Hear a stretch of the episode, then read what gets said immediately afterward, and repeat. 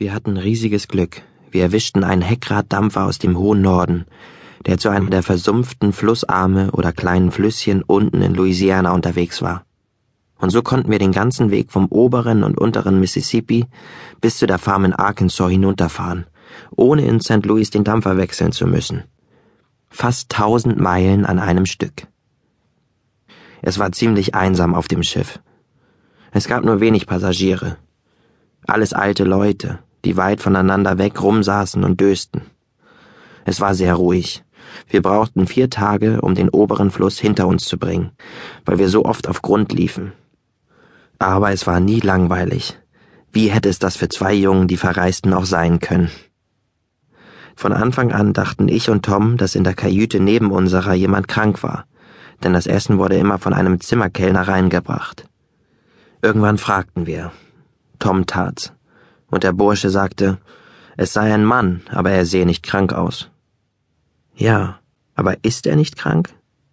Ich weiß nicht. Vielleicht ist er's. Aber mir kommt so vor, als ob er nur so tut. Wieso glaubst du das? Weil wenn er krank wäre, dann würde er doch irgendwann mal seine Kleidung ausziehen, meint ihr nicht? Tja, aber das tut er nicht. Jedenfalls zieht er nie seine Stiefel aus. Was? Er lässt sie an? Auch wenn er ins Bett geht? Ja. Das war wieder mal ein gefundenes Fressen für Tom Sawyer. Wie jedes Geheimnis. Wenn man ihm und mir ein Geheimnis und einen Kuchen vorsetzt, braucht man nicht zu sagen, sucht euch was aus. Die Sache regelt sich von selbst. Denn ich bin so, dass ich mich auf den Kuchen stürze, während er sich auf das Geheimnis stürzt. Die Menschen sind verschieden gebaut, und so soll's auch sein. Tom sagte zu dem Burschen, wie heißt der Mann denn? Phillips. Und wo kommt er her? Ich glaube, er ist in Alexandria an Bord, oben an der Iowa-Strecke. Was glaubst du denn, was er treibt? Keine Ahnung, hab noch nie darüber nachgedacht. Ich dachte, da ist also noch einer, der lieber den Kuchen nimmt. Irgendwas Auffälliges? Wie er redet oder sich benimmt? Nee, nix Besonderes. Außer, dass er irgendwie Angst hat und seine Tür immer abschließt. Nachts und tagsüber.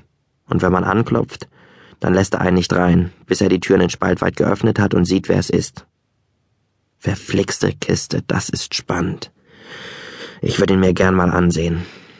Wenn du das nächste Mal hineingehst, kannst du dann nicht vielleicht die Tür weit aufmachen und. Nee, wirklich nicht. Er ist immer dahinter. Das würde nicht klappen. Tom dachte darüber nach und dann sagte er, Jetzt pass mal auf.